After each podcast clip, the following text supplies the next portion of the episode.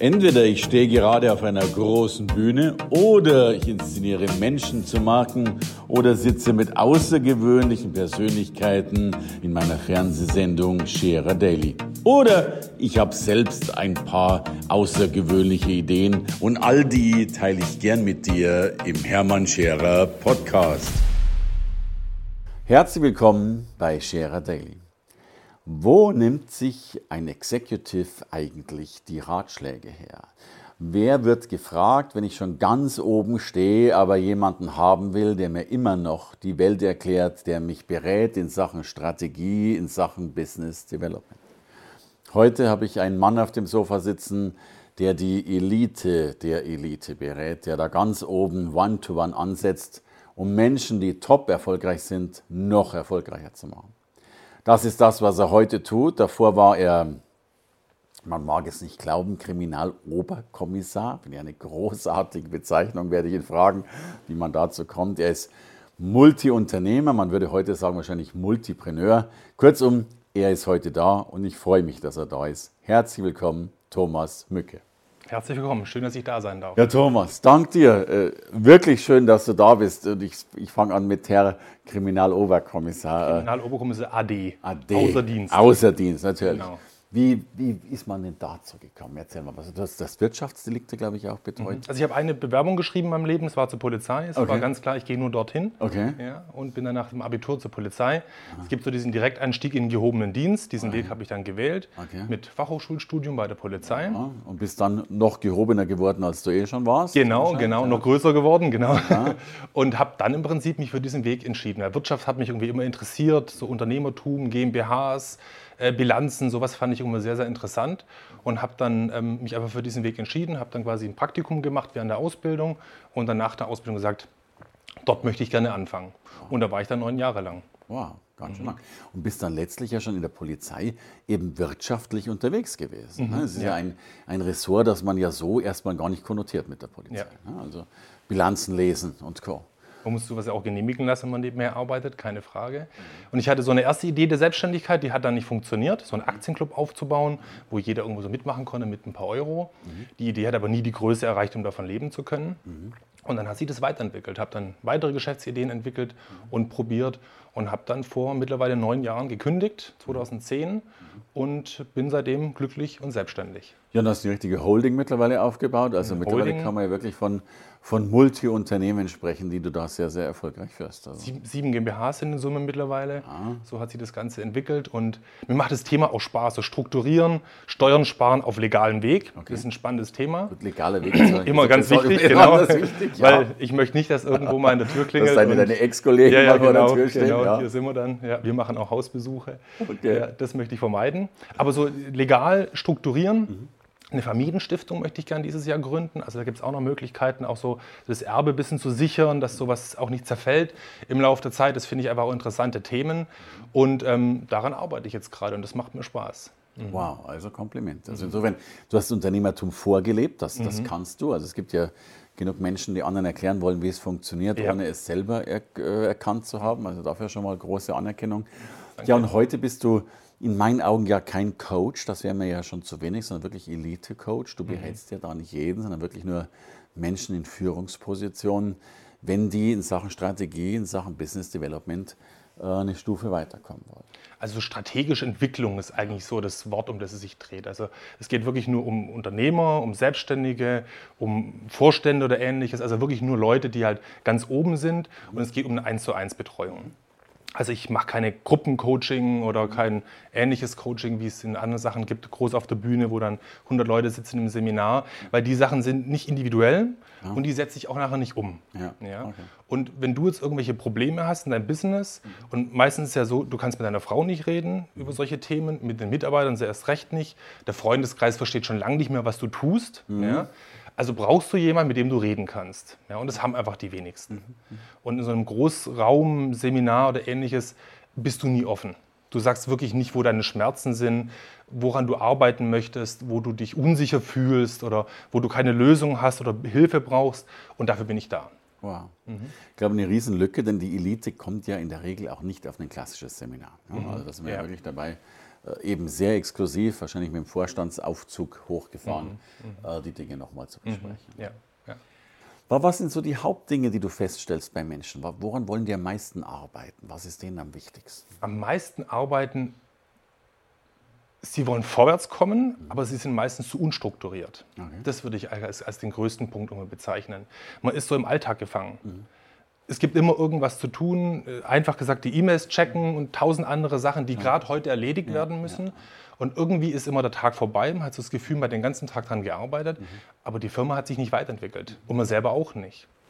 Und das ist aus meiner Sicht eigentlich so der wichtigste Punkt. Einfach diese Struktur irgendwo in den Tag reinbringen, sich auf das Wichtige zu fokussieren, daran zu arbeiten und es gibt immer wieder Rückschläge. Mhm. Du fängst es an, irgendwie Sport zu machen, ja, nach vier Wochen ist der Fuß verknackst, dann hörst du wieder auf mhm. und so stirbt irgendeine schöne Idee wieder. Das ja, heißt, ja, ja. es ist ja auch wichtig, irgendwo dieses dauerhaft begleitet zu werden, um einfach dran zu bleiben. Also wir sagen nicht nur im Unternehmen arbeiten, sondern auch am Unternehmen genau. arbeiten. Ne? Immer und, dieses genau.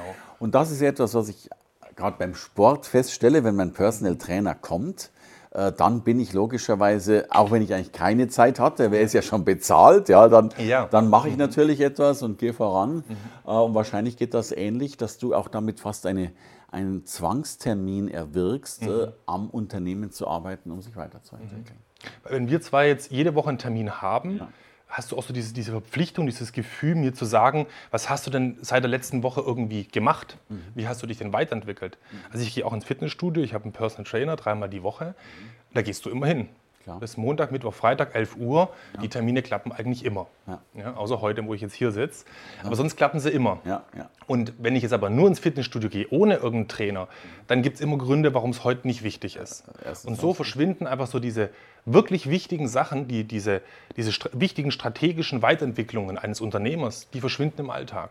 Weil es läuft ja auch so. Das ist ja mal das Thema. Es, es klappt ja alles auch so. Aber die Weiterentwicklung, die stirbt irgendwann. Mhm. Also darum passt es wirklich gut, Business Development, du führst ja Unternehmen in neue Gewässer, in, in mhm. noch größere, wenn man so will. Und, und das ist ja beim Personal Trainer so schön. Äh, also wenn ich allein im Fitnessstudio bin, dann höre ich ja immer dann auf, wenn die Schmerzen kommen. ja, genau. ja, und äh, genau. Ich glaube, die Top-Trainer, also mein Personal Trainer sagt ja. dann immer, wenn es schmerzhaft wird, dann, dann fängt er ja Die an. letzte Übung ist die wichtigste, die letzte Wiederholung. Ja, genau, ja genau. dann leuchten zumindest ja, seine Augen schon ja, genau, ganz ja. Und die macht man nicht. Die letzte Wiederholung macht man nicht, wenn man alleine ist. Genau. genau. Also eigentlich ist es kein Zauberwerk, was ich tue, sondern es geht einfach darum, jemanden an die Hand zu nehmen, ein bisschen zu begleiten, äh, ein Partner zu sein, einfach auch, mit dem man irgendwie über alles reden kann. Und wirklich in so einer großen Gruppe redest du, du stellst dich nie von deiner schlechten Seite ja, dar. Ja, ja, Aber in einem 1 zu 1 Coaching erzählst du sowas. Ja, du bist die letzte Schleife zur Exzellenz, wie ich so schön finde. Mhm, ne? also, Und ich finde ja, Produkte werden immer vergleichbarer, immer gleicher, Dienstleistungen. Es hängt ja dann meistens nicht mehr an den Dingen, sondern an dieser einen extra Meile, die man noch geht, die, die häufig in ganz anderen Bereichen drin ist. Und uh, insofern bist du ein, ein guter Steinschleifer für die deutsche Wirtschaft, wenn mhm. ich das so sagen darf. Und die meisten Coaches sind ja keine Unternehmer. Die meisten Coaches sind Coaches und das mögen sie wirklich gut machen. Aber das Wichtige ist, ich sehe mich auch als, oder ich bin auch Unternehmer. Mhm diverse Geschäftsmodelle. Das heißt, ich weiß ja auch, wo der Schuh drückt bei einem Unternehmer, wo seine Probleme sind. Thema Mitarbeiter, Thema Gewinne, Sachen, was alles so irgendwie anfällt. Ähm, da, da weiß ich ja auch, wie das läuft. Ja, und da bist du für mich auch vielmehr die, dieser Mensch, der wirklich sagt, komm, äh, ich schaue mir mal deine Zahlen an und guck mhm. mal, äh, was da langläuft. Ich habe mhm. bei, beim klassischen Coaching-Business ja das Gefühl, ja, da werden ein paar Fragen gestellt und man guckt, wo man ja. gerade so steht. Ja. Sorry, ist ja für mich immer so ein bisschen Kuschelzone. Ja, ja genau. Ähm, mhm. Und für mich bist du ja schon so der, der, der Oberstratege, der wirklich mhm. mal sagt, Freunde, zeige mal deine Zahlen und ich sage dir mal, was eigentlich noch machbar ist. Also, genau, Bilanzen kann ich auch lesen. Also, ja, ja, besser genau. lesen als alle anderen. Also, also tatsächlich ja wirklich ein... Ähm, ich glaube, ein Potenzialerwecker von Potenzialen, die sonst gar nicht sichtbar geworden wären und, und äh, die dabei eine große Rolle spielen. Und ich glaube, das Wichtige ist, den, den Unternehmer nach vorne zu bringen. Weil wie ist es hier, wenn du keine Lust hast, was machen die Mitarbeiter? Die haben auch keine Lust. Ich, ich, ich, würde mir das Gegenteil wünschen, aber wahrscheinlich ist es Aber so, so ist es ja, wahrscheinlich. Ja, klar, ja. Klar. Aber wenn du nicht motiviert bist, einen neuen frischen Wind irgendwie reinbringst, äh, neue Ideen irgendwo hast, energiegeladen bist, mhm Sachen an, also angehst, Probleme auch angehst im Unternehmen, ja, dann entwickeln sich die Mitarbeiter auch positiv. Das heißt, es ist wirklich so, diesen, diesen Kopf quasi zu ziehen und ja, den ja. Kopf des Unternehmens ähm, zu, zu, nach vorne zu bringen und dann kommen die Mitarbeiter auch mit. Und ich glaube, es gibt so diese zwei Dinge. Einerseits diese Idee zu haben, also was du tust, neue Ideen entwickeln, neue Visionen, neue Felder, Nischen oder auch große Plätze zu identifizieren und zu erobern. Und ich glaube, der zweite Punkt, auch dieses Umsetzung. Ne? Also ich sage mal, getting things done. Die, die, die Ideen werden ja manchmal noch da, aber ersticken äh, in der Flut von E-Mails und Co. Also eine Sache, die ich für mich selber mache, ich suche mir jede Woche so ein, ein wichtiges Thema, das breche ich auf mehrere Punkte runter und da wird halt jeden Tag eins davon erledigt. Okay. Ja? So hast du irgendwie jede Woche irgendwas wirklich Wichtiges und dadurch, dass du es aufgesplittet hast in verschiedene Bereiche, machst du es diese Woche auch. Und es hört sich immer einfach an, weil wissen tut es eigentlich jeder, dass die wichtigen Sachen erledigt werden müssen. Aber so passiert es ja meistens nicht. Ja? Und das ist so das Thema als Coach, wo ich einfach sage, ich helfe den Leuten, sich zu strukturieren, aufs Wesentliche zu Ja, konzentrieren. und, und ich würde noch weiter sagen, und durch die Dinge durchzuziehen. Genau. Also, also ich bin ja so ein Freund von Time to Market und äh, wir erleben ja gerade in großen Unternehmen, es wird in meinen Augen zu viel diskutiert, noch mehr am grünen Tisch, dann noch ein paar Cappuccinos und Gummibären ausgeteilt und dann wird nochmal geprüft. Äh, und man wundert sich, dass der Wettbewerb mittlerweile schon längst äh, mit einem ähnlichen Produkt auf dem Markt ist. Also auch wirklich dieses Diese Tanker, wo man immer so sagt, die Schnellboote kommen, die Startups Ja, und ja. die Tanker, die einfach nicht manövrierfähig sind. Und manchmal darf man, glaube ich, auch auf der Brücke stehen mit einer kleinen Peitsche in der Hand oder zumindest mit der Schiffsglocke, um, um die Also ich kenne ein Unternehmen, da ist der Mitarbeiter, der sitzt jeden Tag in so vielen Meetings, da wird den ganzen Tag besprochen, diskutiert, aber da passiert ja nicht mehr viel. Da verwaltet man sich irgendwann nur noch selber. Ja, er, er kann in der Regel nicht mehr arbeiten. genau. Weil, weil er eben. Aber jeder hat das Gefühl, man ist beschäftigt den ganzen Ja. Tag. Ja, man hat ja was gemacht heute. Und, und ich spüre immer wieder, dass das Unternehmen auch wirklich diesen, diesen manchmal, glaube ich, eine neue Vision braucht. Ne? Also man, man ist ja sehr schnell so ein bisschen betriebsblind, im Konzern vielleicht noch eher, um wirklich auch mal, und da sehe ich dich ja so als der große äh, Fernglasmensch, wenn wir schon von dieser Brücke sprechen, der wirklich auch mal rausschaut und sagt, guck mal, welche Welten können wir noch erobern. Fehlt Unternehmern manchmal die Vision? Wo, woran liegt das? Ich glaube, sie geht einfach unter. Okay. Wenn ein Unternehmen neu startet, egal welches, hat man eigentlich immer irgendeine Vision. Ja. Der weltbeste ähm, Handwerker zu werden im Ort, ja. egal was es ist, die besten Computerprogramme zu machen. Aber im Laufe der Zeit verschwindet einfach sowas. Weil es funktioniert alles auch so. Ja, ja, ja, ja, ja. Also letztlich ist der Erfolg der größte Feind des Erfolges. Ja, Weil- genau. Ja, weil, Mhm. weil schon, Ja. okay, Es funktioniert und wenn du mal anguckst, wie viele Unternehmen im Laufe der Zeit einfach verschwinden. Ja? Also welche Unternehmen gibt es denn, die irgendwie jetzt mehr als 50 Jahre alt sind und irgendwo sich weiterentwickelt haben? Wirklich wenige. Ich kenne die Zahlen nicht, aber da gibt es ja auch diese, diese äh, Fortune 500 oder was auch Mhm. immer, von denen ja wirklich die, die vor 40 Jahren 500 waren, davon existieren heute irgendwie noch, nur noch 10 General oder 20 Electric war, glaube ich, das einzige Unternehmen, wo in diesem Dow Jones Index mit diesen 50 größten Unternehmen irgendwie auch dauerhaft drin war, bis vor kurzem jetzt.